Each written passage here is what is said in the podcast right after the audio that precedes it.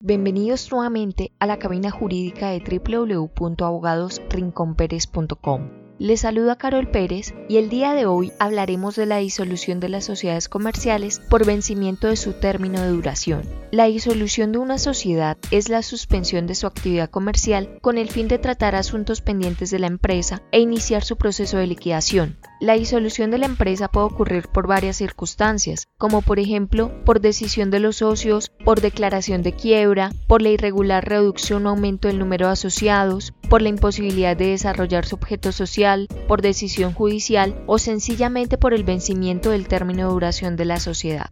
Si tienes una empresa, debes verificar el término de duración con el cual se constituyó, pues en caso de que éste se encuentre expresado en años o con una fecha específica, debe prorrogarse aquel término ante Cámara de Comercio.